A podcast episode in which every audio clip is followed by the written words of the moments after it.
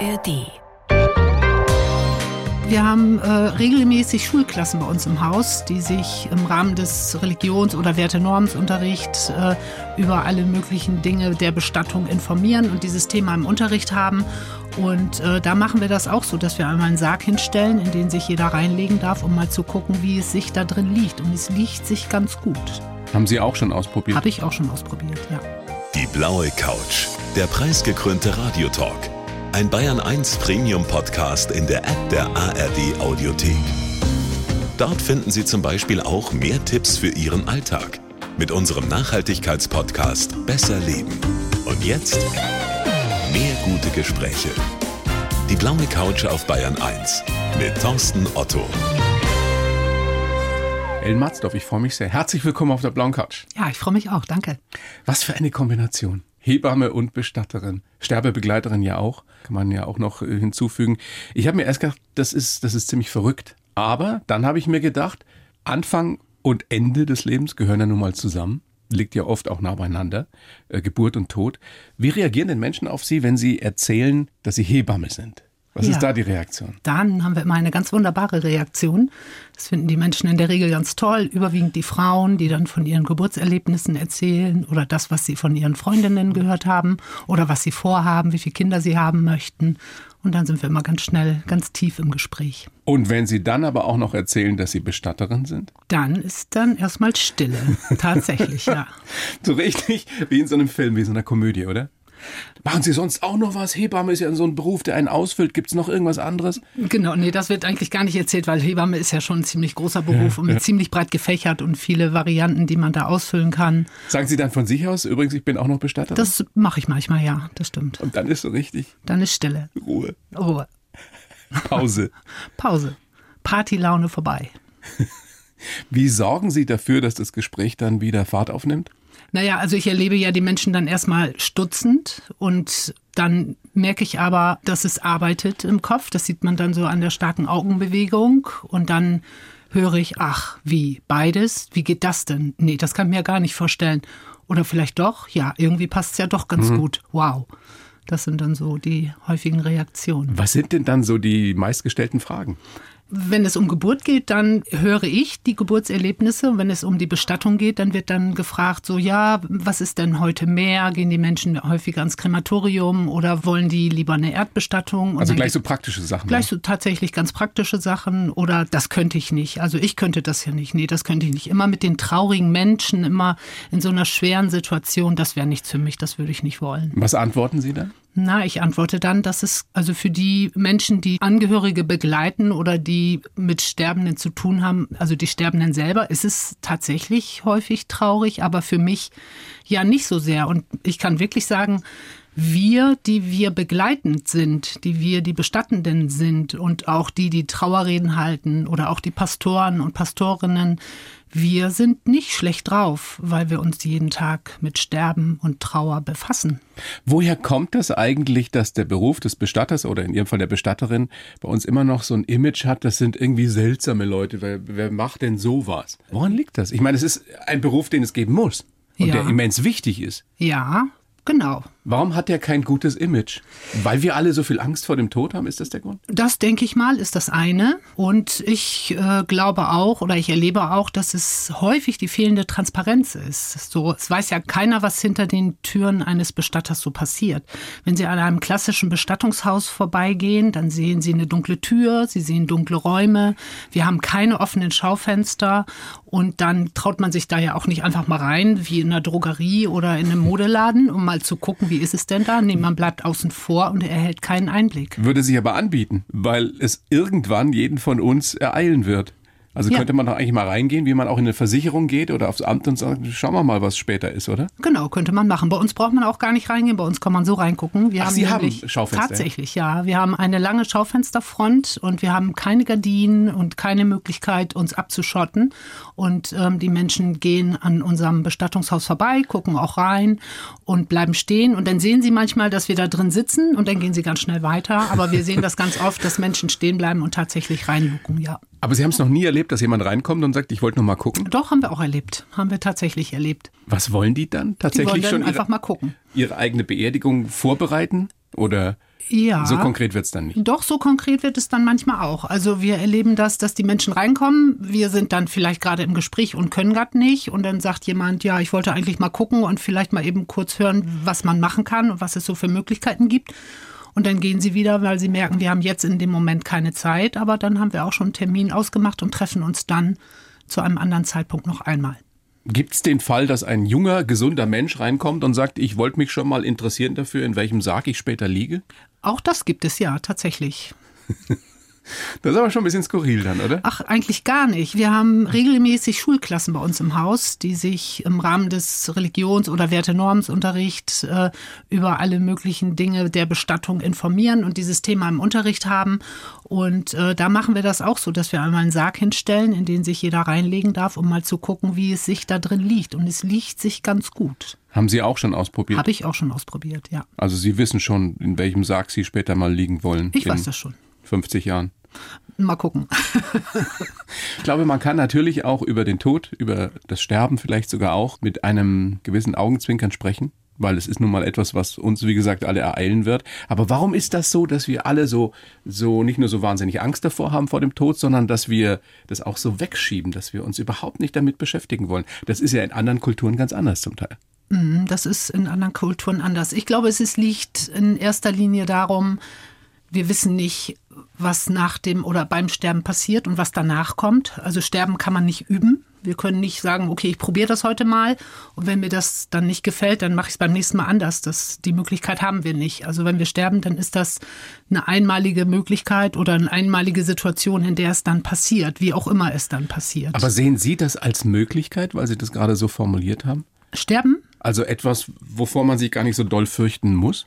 Naja, also als ich angefangen habe, mich damit zu beschäftigen, was das bedeutet zu sterben, habe ich ja gemerkt, dass ich dann das nicht verhindern kann. Ich kann mich ja nicht besonders gut verhalten heute, um nicht zu sterben oder ganz viel gute Sachen machen, damit ich verschont bleibe. Ich werde es tun. Ich Vielleicht werde ein bisschen später, sterben. ja. Ja. wann auch immer, tatsächlich. Ne, so. Und äh, wenn ich doch weiß, ich kann mich davor nicht drücken, dann macht es für mich überhaupt gar keinen Sinn, davor Angst zu machen. Weil wenn ich das habe oder wenn ich Angst habe, dann habe ich auch Angst oder dann kann mein Leben heute ja gar nicht stattfinden, weil ich immer nur daran denke, oh mein Gott, hoffentlich trifft es mich nicht und wenn es mich trifft, hoffentlich wird es nicht so schlimm und wie kann ich das verhindern? Und ich verhindere damit eigentlich nur das Leben. Wie viele Menschen haben Sie sterben sehen bis heute? In Zahlen Ungefähr? elf. Und wie viele haben Sie bestattet? Von den elf? Nein, nein, überhaupt. Also, Ach so, das weiß ich nicht. aber viele wahrscheinlich schon. Äh, ja, tatsächlich. Wie, wie ist das, wenn man einen toten Menschen bestattet? Ist das für Sie mit Emotionen verbunden? Ist das für Natürlich. die ein, ein, ein, nur eine leere Hülle, die da liegt? Nee, also für mich ist der, der tote Körper ein kostbares Gut. Also das, diese, dieser Körper hat ja die Seele beherbergt und dieser Mensch hat was auch immer in seinem Leben gemacht, erreicht, war vielleicht hoffentlich ein guter Mensch und äh, dieser Körper, der hat also die ganzen Jahre seinen Job gemacht und ich finde, dass es ganz, ganz wichtig ist, gut mit ihm umzugehen, nachdem er keine Funktion mehr hat, scheinbar. Sie sorgen ja auch dafür, dass der, wenn er denn dann bestattet wird, so gut wie möglich aussieht, oder? Oder Sie? Ja, wir sorgen dafür, dass er so gut wie möglich aussieht, damit andere Menschen ihn anschauen können. Also wenn jetzt jemand kommt und noch Abschied nehmen möchte am offenen Sarg von dem Freund, von dem Ehemann, von der Ehefrau, von der Mutter, von wem auch immer, dann sorgen wir dafür, dass die Menschen ein gutes Bild behalten, wenn sie auf ihren Verstorbenen geguckt haben. Haben Sie das Gefühl, wenn Sie einen Verstorbenen für das Begräbnis, für die Beerdigung herrichten, sagt man das so, kann man das so sagen, Ja, dass da noch sowas wie eine Seele drin ist oder ist da nichts mehr? Das ist tatsächlich ganz unterschiedlich. Also bei den, bei den Kindern habe ich manchmal das Gefühl, dass das noch so ist, dass die irgendwie noch da sind. Bei alten Menschen oder älteren Menschen am Anfang schon. Und wir haben einmal eine kuriose Situation erlebt. Da haben wir einen alten Herrn in einen Sarg gelegt, in den er gar nicht so wirklich reinpasste. Wir haben ein Modell geliefert bekommen und wir haben ihn auch reingelegt bei der Abholung, weil wir immer mit dem Sarg abholen vom Sterbeort. Und das war in dem Fall in einem Krankenhaus. Und wir haben ihn in diesen Sarg gelegt und schon beim Reinlegen gemerkt, er passt da gar nicht rein. Der Sarg ist viel zu klein. Dann haben wir ihn aber so mitnehmen müssen und haben ihn dann nochmal im Bestattungshaus umgebettet. Und danach hatten wir das Gefühl, er hat ein Lächeln auf den Lippen, weil er dann wirklich viel besser lag und auch viel besser aussah in dem Sarg, der zu ihm passte. Boah, das ist gruselig. Gar nicht. Ja, ich finde schon. Ich krieg, ich krieg jetzt Gänsehaut gerade. Okay. Ja. Genießen Sie sie. Ich tu's. Solange ich noch Gänsehaut kriege, ist alles in Ordnung. Haben denn dieser erste Moment, also der Moment der Geburt, der erste Atemzug und der letzte, haben die was gemeinsam? Ja, haben sie. Weil wir gar nicht wissen, also wir wissen, wenn das Baby geboren wurde, wissen wir nicht so, wann der erste Atemzug kommt. Er wird kommen und er kommt, aber. Hoffentlich. Ja, er kommt. Ja, in den allermeisten Fällen zum Glück.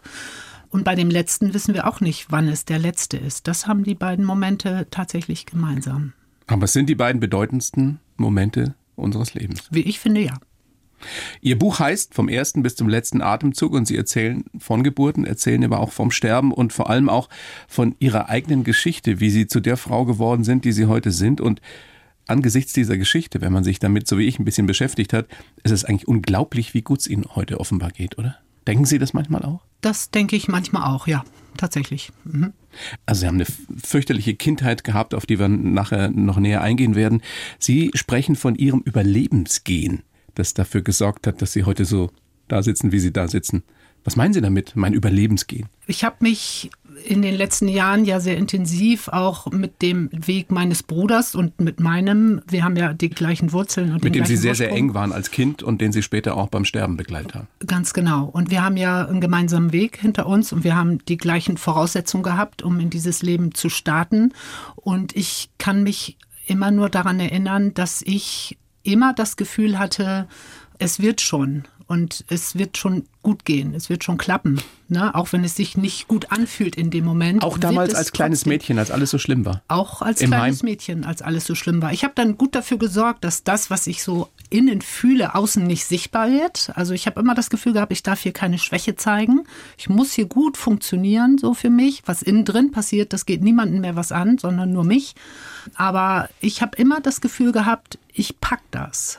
So, und bei meinem Bruder war das ein bisschen anders. Der hat es ja dann ein bisschen anders gemacht und ein bisschen anders gepackt. Irgendwann denn doch, aber wir hatten schon unterschiedliche Wege und mein Gefühl hörte nie auf, dass es gut wird am Ende. Wir sehen uns ja heute auch zum ersten Mal. Ich habe Ihnen das vorhin auch schon gesagt in unserem Vorgespräch. Sie sehen viel, viel jünger aus. Sie sehen aus wie ein Mensch, in dessen Leben eigentlich alles immer glatt gelaufen wäre. Weil ich denke mir, man müsste doch, jemanden wie Ihnen müsste man doch irgendwie ansehen. Sowas wie, wie Narben auf der Seele. Man sieht's aber nicht. Sind Sie unkaputtbar? Gibt's sowas?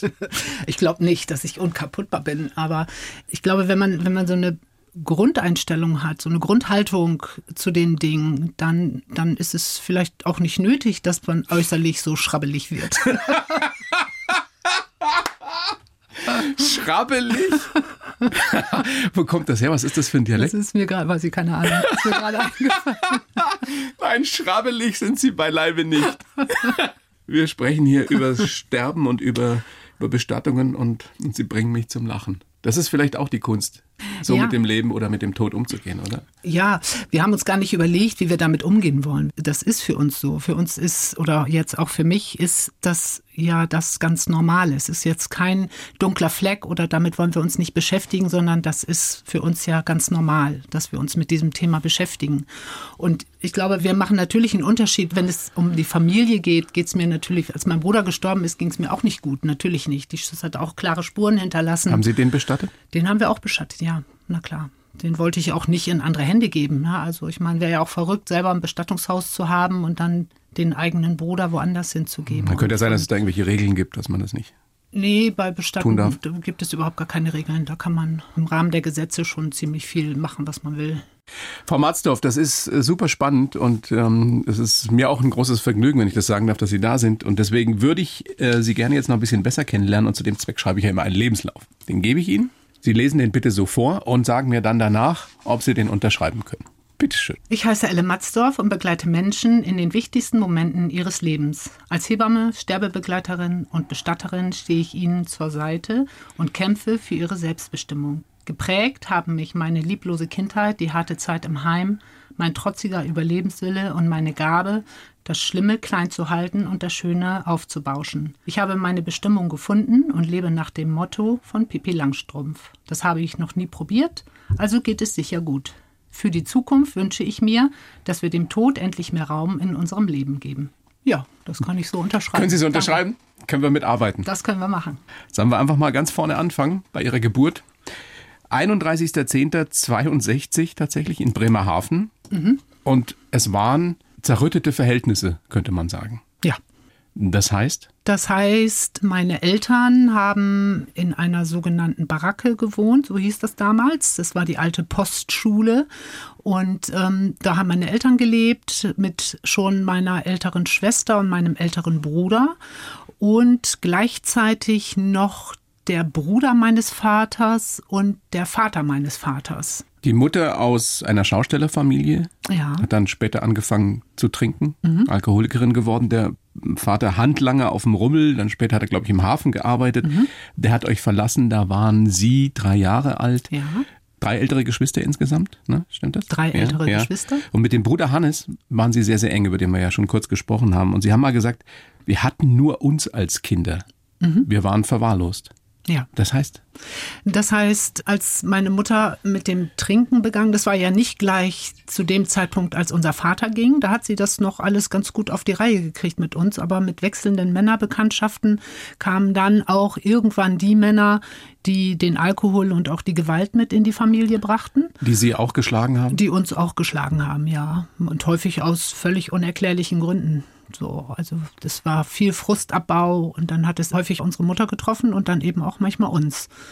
Und ihr konntet euch natürlich nicht wehren? Nee, wir konnten uns nicht wehren. Auch die älteren Geschwister nicht? Die auch nicht. Waren ja alle noch klein. Meine Schwester ist zwar fünf Jahre, die war acht zu dem Zeitpunkt. Ne? Das ist ja auch noch nicht, nicht wirklich groß. Und die Mutter so. hat es nie verhindert? Hat sie das versucht? Nee, sie hat es nicht verhindert. Ähm, also jedenfalls, ich habe das nie erlebt, dass sie sich irgendwie schützend vor uns gestellt hat. Das hat sie nicht. Also die Schläge waren dann darin begründet, dass wir in der Zeitung rumgemalt haben oder unsere Sachen nicht weggeräumt haben.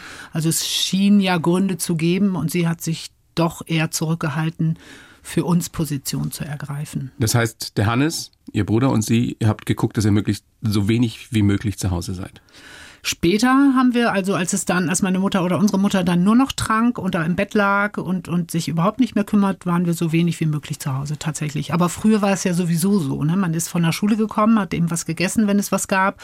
Und dann waren wir draußen, bis es dunkel wurde. Das war ja normal. Unser Spielplatz war Autobahnraststätte, mhm. haben Sie gesagt. Na, eine Autobahnbaustelle. Also nicht die Raststätte, sondern die Baustelle, die Sandberge. Bei uns wurde gerade die, die 29 gebaut, die Richtung Cuxhaven geht, glaube ich. Die wurde gerade gebaut und da haben wir uns ganz, ganz viel aufgehalten, ja. In die Schule seid ihr wochenlang nicht gegangen? Fiel das nicht auf? Doch, das fiel bestimmt auf. Und ich weiß auch nicht, also in meiner Erinnerung waren das viele, viele Wochen. Vielleicht war das gar nicht so lang. Wie lange braucht die Schule, um zu merken, da ist irgendwas nicht in Ordnung? Wie lange braucht die Familienfürsorge, um dann zu reagieren? Das kann vier Wochen, fünf Wochen, sechs Wochen gewesen sein. Für mich schien es ewig. Und das war auch das, was Hannes und mich ja so zusammengeschweißt haben. Und das war auch irgendwie gefühlt unser Zuhause, was wir hatten. Ne? Nochmal, wie alt wart ihr da beide? Also ich war zehn und oder ja, gerade ich wurde zehn und Hannes war elf, elfeinhalb. Die Mutter hat sich überhaupt nicht mehr gekümmert irgendwann. Ihr musstet euch komplett selbst versorgen wo habt ihr Essen hergekriegt? Mhm. Habt ihr selber gekocht? Mhm. Habt ihr Menschen gehabt, die sich dann doch gekümmert haben, Nachbarn? Nee, also es war tatsächlich so, dass wir ja, kochen ging schon mal gar nicht mehr, weil bei uns auch gar nicht der Strom lief. Der wurde dann ja irgendwann abgestellt, nachdem meine Mutter sich um diese Dinge auch nicht mehr gekümmert hat, hat ja keine Rechnung mehr bezahlt. Und ähm, was tatsächlich so gewesen ist, wir haben immer noch im Haus oder in der Wohnung in irgendeiner Ecke ein paar Groschen gefunden. Und mit denen sind wir dann morgens zum Bäcker, haben uns da die Schokokustbrötchen geholt und mit denen sind wir dann auf die Baustelle gegangen und haben die dann da gegessen. Wir brauchen da auch nicht ganz so viel. Mit drei Brötchen am Tag kamen wir bestimmt aus. Also warmes Essen oder so haben wir uns nicht selber gekocht. Da war ja gar nichts da. Irgendwann muss es dann doch einer Nachbarin aufgefallen sein und ihr seid dann ins Heim gekommen. Ne? Äh, genau, irgendwann fiel es dann tatsächlich auf und ähm, unsere Nachbarin ist mit uns zur sogenannten Familienfürsorge gegangen. Dort haben wir dann kann ich mich noch gut erinnern, am Schreibtisch gesessen und die Nachbarin erzählte das von den Zuständen, die bei uns zu Hause sind. Und dann hieß es, ja, dann können die Kinder dahin nicht zurück. Meine Mutter war dann auch mal wieder im Krankenhaus und hat versucht irgendwie oder hat aufgrund von, von zu viel Alkohol einen Kreislaufkollaps gehabt. Und dann hieß es, ja, dann müssen wir eine Unterbringung machen, was auch immer das bedeutet, wenn man das das erste Mal hört. Ne? Wo wart ihr dann im Heim? Wir waren im Kinderheim Hohe Wurt. Das ist in der Nähe zwischen Wulsdorf, Bremerhaven, Wulsdorf und Lockstedt. Wenn Sie heute an dieses Heim denken, immer noch mit fürchterlichen Gefühlen? Immer noch. Oder ist das eine Wunde, die inzwischen verheilt ist? Naja, also es ist eine Wunde, die nicht mehr blutet, würde ich sagen, aber die irgendwie immer noch Gedanken macht. Und ich kann mich da auch ganz gut reinsteigern, das schaffe ich wohl. Und ich muss mir dann zwischendurch immer mal wieder klar machen, heute bin ich nicht mehr die Kleine, sondern heute bin ich die Erwachsene. Und ich darf die kleine Ellen von damals jetzt in den Arm nehmen und sie darf jetzt auch ein bisschen traurig sein, dass das so blöd lief in der Zeit. Aber heute bin ich nicht mehr in der Situation. Jetzt wart ihr zu zweit. Sie waren ja noch nicht mal allein in dem Heim und trotzdem gemobbt worden. Sie waren die Kleine, die es immer abgekriegt hat. Wie überlebt man das? Ich habe mir zwei Welten zurechtgedacht. Also ich hatte tatsächlich die Realität, die ich erlebt habe. Ich war zehn und wir mussten, glaube ich, wenn ich mich daran erinnere, um halb acht ins Bett. Aber wer mit zehn ist dann um halb acht müde. Also ich war es nicht und im Sommer war es hell und dann war an Schlafen natürlich nicht zu denken. Und ich habe dann die Zeit abends in meinem Bett, das war so, so ein sicherer Ort in diesem Raum. Einer der wenigen sicheren Orte. Einer der wenigen sicheren Orte. Den habe ich mir dann ausgesucht, habe mich da eingekuschelt, hatte ja auch mein Stofftier dabei oder sogar zwei und habe mir dann die Welt schön gedacht. Also ich habe darüber nachgedacht, dass ich zu Hause bin. Ich habe mir vorgestellt, wie wir die Sonntage miteinander verbringen. Meine Eltern waren da. Wir haben ein ganz normales Familienleben miteinander gehabt und eine Fantasiewelt, in der die Mama liebevoll war. Ganz genau, ja auch der Vater, der war ja auch da und meine Geschwister waren da und wir haben uns alle gut verstanden, haben schöne Dinge miteinander gemacht, es gab gutes Essen, wir waren geborgen. Sie haben sich weggeträumt? Genau, habe ich weggeträumt. Stimmt es, dass Sie sogar zwei Tagebücher hatten? Eins, genau. in das Sie den realen, grausamen Alltag reingeschrieben haben genau. und das andere diese Wunschwelt? Genau, das habe ich gemacht, ja. Hat sie das gerettet? Diese das, Fähigkeit, sich so eine Fantasiewelt zu schaffen? Ja, das hat mich tatsächlich gerettet. Und ich war viele, viele Jahre später, als ich eine Weiterbildung gemacht habe, bin ich auf Luise Redemann gestoßen. Ich weiß nicht, ob Sie sie kennen. Mhm. Luise Redemann schreibt zum Beispiel Bücher oder schrieb Bücher über die Kraft der Imagination. Und da im Nachgang habe ich dann gelesen und gelernt, was ich in dieser Zeit ja tatsächlich schon gemacht habe und habe auch gelernt, dass es für das Gehirn, für die positiven Synapsen und für die positiven Gefühle im Gehirn völlig unerheblich mhm. ist, ob ich irgendwas wirklich erlebe oder ob ich irgendwas denke. Und das habe ich damals gemacht. Ich habe mir die schönen Momente gedacht, dadurch hatte ich ein gutes Gefühl und damit fühlte ich mich geborgen. Mit diesem Ihnen ja auch angeborenen Optimismus offenbar. Genau. Pippi Langstrumpf. Da ist sie wieder. Da ist sie wieder. Ich habe das noch nie gemacht, deswegen wird es bestimmt gut. Ja. Ich finde, wenn man diese Einstellung hat oder ne, dann ist auf einmal nichts mehr schwierig, weil es wird klappen. Ich habe diese volle Überzeugung und deswegen, also ich finde das eine ganz großartige Möglichkeit. Absolut, aber die entscheidende Frage ist ja, kann das auch jemand lernen, dem es vielleicht nicht so gegeben ist wie Ihnen? Na, ich glaube schon. Ja, das denke ich schon, doch. Wie lange wart ihr in dem Heim? Zehn Jahre. Boah. Hm. Aber es waren nicht alle Jahre schlimm. Also aber in so einem Heim also korrigieren Sie mich gerne, oder zumindest in dem Heim, in dem Sie damals waren, galt das Recht des Stärkeren oder der Stärkeren. Ja. Also wenn wir Kinder alleine waren, und das waren wir tatsächlich über weite Strecken. Ne? Also ich kann mich an tolle Erzieher und Erzieherinnen erinnern. Als die alte Heimleiterin, Frau Wehmeier hieß sie, das Heim verlassen hatte, danach haben wir einen ganz modernen Pädagogen bekommen, der also auch pädagogische Konzepte umgesetzt hat, glaube ich. Und wir hatten sehr, sehr engagierte Erzieherinnen. Es hat sich über die Jahre ja wirklich da auch viel verändert, auch in meinem Erleben. Nur wenn wir Kinder alleine waren. Und da war wirklich diese schlimme Zeit, bis zwei Mädels aus der Gruppe dann wieder nach Hause konnten. Das war wirklich eine schlimme, eine schlimme Zeit, in der wir alle die wir da zusammen waren in der Gruppe und ich finde, ich besonders wirklich gelitten haben. Wie lange hat es gedauert, bis Sie gelernt hatten, sich zu wehren? Na, das waren so vier Jahre, vier, fünf Jahre waren das tatsächlich. Und eigentlich ja auch die prägenden, ne? Mit zehn dahin und mit 15 dann erst so auf eigenen Füßen, in denen man sich dann nichts mehr gefallen lässt. So, das war schon. Es ist ja auch eine spannende Frage wieder, wie es jemand, der sowas erlebt über viele Jahre, dass nur das Recht des Stärkeren gilt, wie Sie es geschafft haben, auch bindungsfähig zu werden Und Sie sind ja auch selber Mutter und machen das ja alles viel, viel besser. Wie geht das? Also wie kann man das lernen, wenn man so lieblos aufgewachsen ist? Ah, also ob ich es besser mache, müssten wir mal meine Tochter fragen. Ich mache es bestimmt Die anders. haben wir jetzt am Telefon. Nein. Ja, natürlich wollte ich erstmal viele Jahre überhaupt gar kein Kind haben. Das ist ganz klar. Ich wollte nie, nie ein Kind, ein eigenes.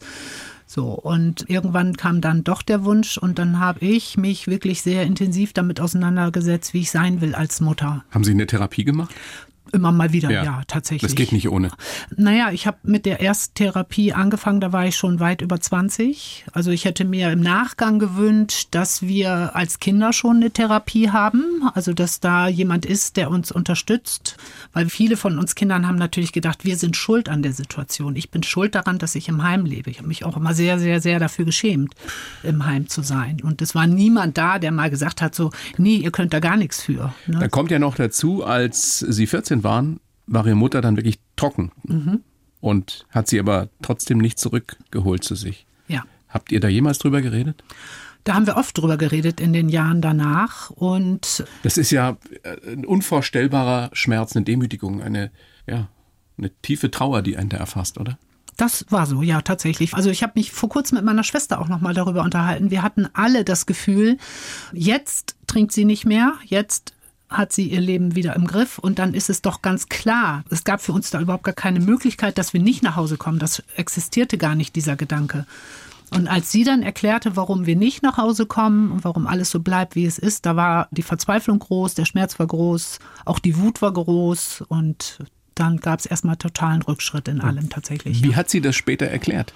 Naja, sie hat das immer gerechtfertigt, dass sie für diese Situation, in der sie und damit ja auch wir sind, gar nichts kann. Also es sind ja immer die anderen gewesen. Es war immer ihr Vater hatte gesagt, so muss das. Und Später die anderen Männer, die brutal waren, die sie geschlagen haben? genau, sie war in ihren Augen und das ist auch das, was sie über viele Jahre kommuniziert hat, immer das Opfer.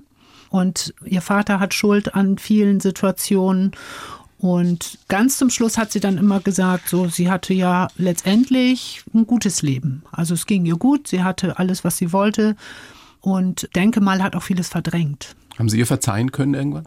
Habe ich tatsächlich, ja. Geht nicht ohne auch, oder? Man kann nicht selber genesen, wenn man so schreckliche Sachen erlebt hat, wenn man demjenigen, der das verursacht hat, nicht verzeiht irgendwann. Ich habe irgendwann das trennen können. Also ich habe tatsächlich sehen können, dass sie zum Beispiel für zwei ihrer Enkelkinder eine unfassbar gute Oma war. Und auch später in den Jahren, als sie letztendlich uns nicht mehr wirklich am Hals hatte, sondern wir unser eigenes Leben gelebt haben, auch getan hat, was sie konnte. Also sie hat sich, während ich in der Ausbildung war, hat sie sich um unser Kind gekümmert. Das hat sie gemacht, hat auch Doppelbelastung. Da waren Sie selbst schon Mutter dann. Ja. Da war ich selbst schon Mutter ne? und hat sich also um zwei Enkelkinder gut gekümmert, um andere nicht tatsächlich, aber um zwei hat sie sich gut gekümmert und ja, da konnte ich auch wirklich dankbar für sein. Dieser trotzige Überlebenswille, den Sie selber sich attestieren und diese Wut, die ja in Ihnen gewesen sein muss, ist diese Wut weg heute? Na, ich kann sie heute anders kanalisieren. Also früher in den Jahren so von 19 oder 17, 18 bis 25, da war ich sehr impulsiv und konnte diese Wut überhaupt gar nicht nutzen, sondern die kam unkontrolliert aus mir raus und ich habe manchmal also wirklich alles zu Brei geschlagen in den Jahren und dumme Diskussionen geführt und bin verletzend gewesen auf allen möglichen Ebenen. Weil Sie selber so verletzt waren. Genau, wenn mir jemand zu nahe kam, dann habe ich draufgehauen, weil ich gesagt habe, so, ne, das kann ja gar nicht sein, ne, so, dass das jetzt hier so ein gutes Miteinander ist, das muss ich jetzt erstmal wieder kaputt machen, weil ich mich ja in dieser Verlustsituation viel wohler fühlte als in einer stabilen Beziehung, in einer stabilen Partnerschaft zum Beispiel, ne, und habe dann immer eher draufgehauen als dass ich irgendwie das genießen konnte und sagen konnte, ja, das habe ich auch verdient oder es ist doch gut, dass es mir so gut geht. Kann man diese Wut, die ja eine immense Energie ist, in was Positives umwandeln? Haben Sie das gelernt? Ja, das habe ich gelernt. Ich habe gelernt, dass das geht. Also ich habe gelernt, meine Reizreaktionszeit zu verlängern, ganz bewusst so. Und da habe ich hart dran gearbeitet, das zu machen, aber es ist irgendwann gelungen, dass ich merken konnte, okay, jetzt kommt der Reiz und jetzt haust du nicht sofort drauf, sondern wartest erstmal einen Moment. Ganz kleinen Moment, einmal wenigstens einmal aus und wieder einatmen und nochmal ausatmen. Und dann reagierst du, weil dann habe ich ja die Möglichkeit zu handeln, gut zu handeln oder überlegt zu handeln. Ob es dann gut ist, ist die zweite Frage. Welche Rolle hat denn dabei diese Entscheidung dann gespielt, dass Sie beschlossen haben, Sie haben alles Mögliche gemacht. Sie haben angefangen, Jura zu studieren, äh, haben abgebrochen, sind dann Mama geworden und ich weiß nicht, welche Jobs Sie alle gemacht haben. Welche Rolle hat die Entscheidung gespielt, dass Sie Hebamme geworden sind? Das war eine Fügung. Ja. Also es war gar keine bewusste Entscheidung. Ich habe immer gedacht, so, also meine Kolleginnen in der Hebammschule haben gesagt, oh, seit zehn Jahren bewerbe ich mich auf diesen Platz und jetzt habe ich ihn endlich. Und ich habe mir gedacht, habe ich anders erlebt, so, ne?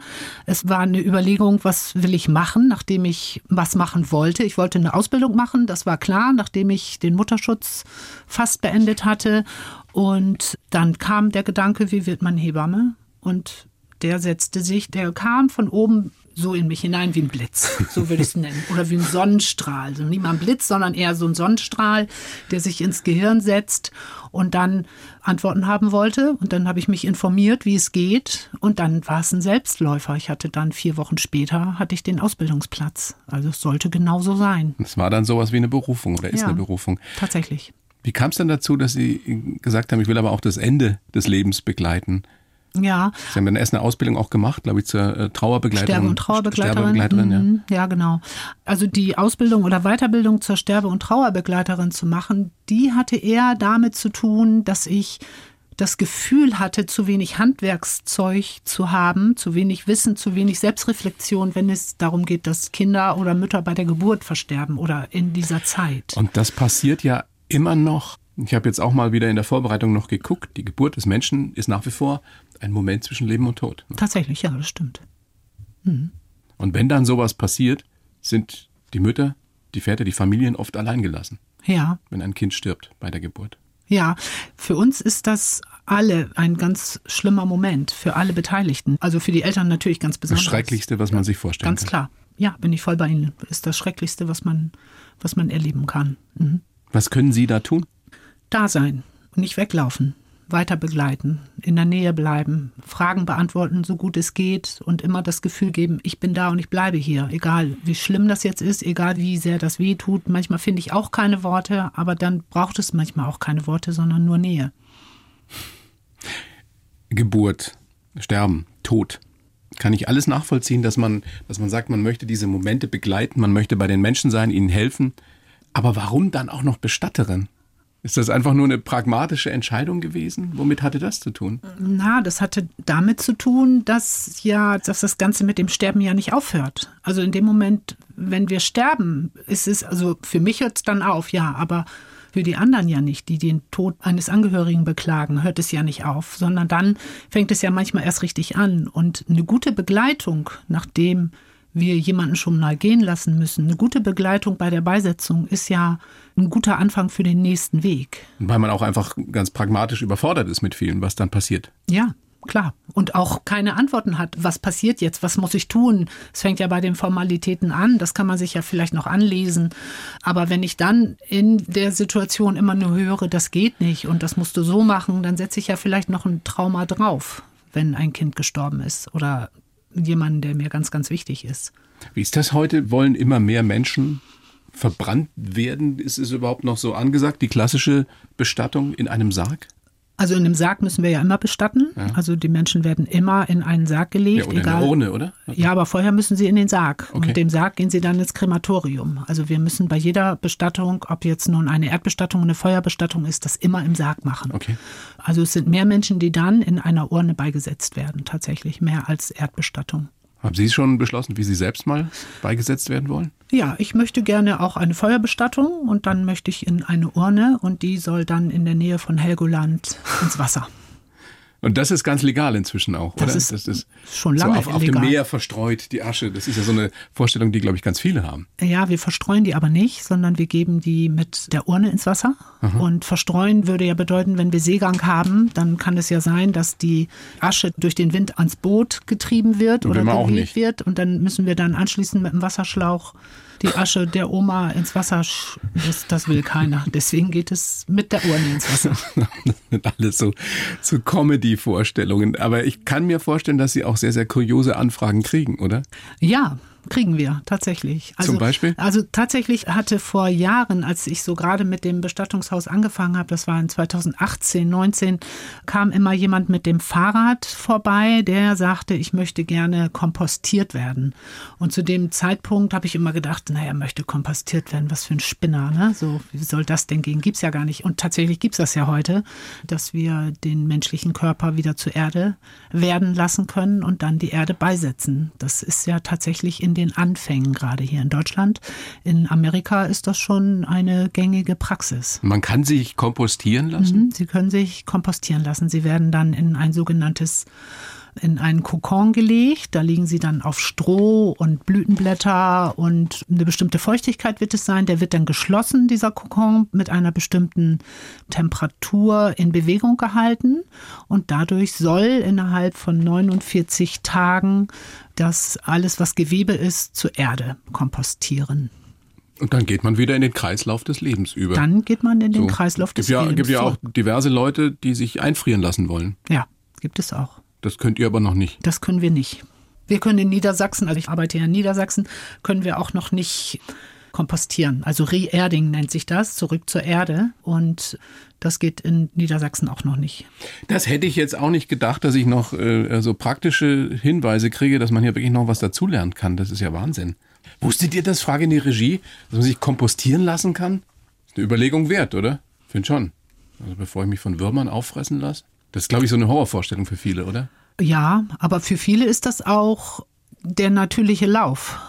Weil wenn wir jetzt keine Krematorien hätten, sondern wir alle in die Erde gehen würden, also ich sage immer, was ist denn das Normale, das Natürliche, was wir haben und von den Würmern zerfressen werden oder von den eigenen Mikroorganismen zerlegt werden im eigenen Körper, das ist der normale Weg. Weil das Krematorium ist ja nicht das Normale, das ist ja das von Menschen gemachte. Und für viele ist das im normalen Kreislauf das Bessere. Und andere sagen, kann ich mir nicht vorstellen. Und daran bin ich ganz froh, dass wir beide Möglichkeiten haben. Nach allem, was Sie erlebt haben, Frau Matzdorf, haben Sie mehr oder weniger Angst vom Tod? Weniger. Also der Tod an sich, der, der macht mir gar nichts aus. Der wird irgendwann da sein und dann ist es, wie es ist. Entweder kommt dann was und es ist ein schöner Moment oder es ist gar nichts. Das werde ich dann ja sehen oder auch nicht. Aber glauben Sie, dass mehr nach all den Toten, die Sie gesehen haben? Stichwort wieder, ist da eine Seele drin? Ist da, passiert da irgendwas? Also ich sehe, dass die Menschen ja sehr wie die Gesichter aussehen von den Verstorbenen. Und ich kann mich auch an das Gesicht meines Bruders erinnern, kurz bevor er gestorben ist und dann während des Sterbens und kurz danach. Und er ist tatsächlich sehr entspannt gewesen danach. Also dieser Zustand Tod, der kann nicht so schlimm sein, denke ich bis dahin weiß ich nicht. Das ist immer noch irgendwie doch ein bisschen rätselhafter und auch ein bisschen mehr, was mir Gedanken macht, weil so der Sterbeprozess an sich, der ist ja nicht nur von mir alleine abhängig, sondern möglicherweise von anderen Menschen. Ich weiß nicht, wie ich dann drauf sein werde, wie ich körperlich bin, ob ich geistig voll da bin in dem Moment. Das weiß ich ja alles nicht. Also der Weg zum Sterben, zu diesem allerletzten Moment, den finde ich viel holpriger als das Sterben an sich. Aber was bleibt uns übrig? Es wird uns alle ereilen, also können wir doch nur versuchen, bis dahin das Beste draus zu machen und möglichst optimistisch in die Welt zu gucken. Ja, das sehe ich so. Ja. So machen wir das. So machen Probieren wir es zumindest. Genau. Vielen herzlichen Dank, Frau Marzhoff. Großes Vergnügen. Alles Gute. Dankeschön. Dankeschön. Die Bayern 1 Premium Podcasts. Zu jeder Zeit, an jedem Ort. In der App der ARD Audiothek und auf bayern1.de. Bayern 1 gehört ins Leben.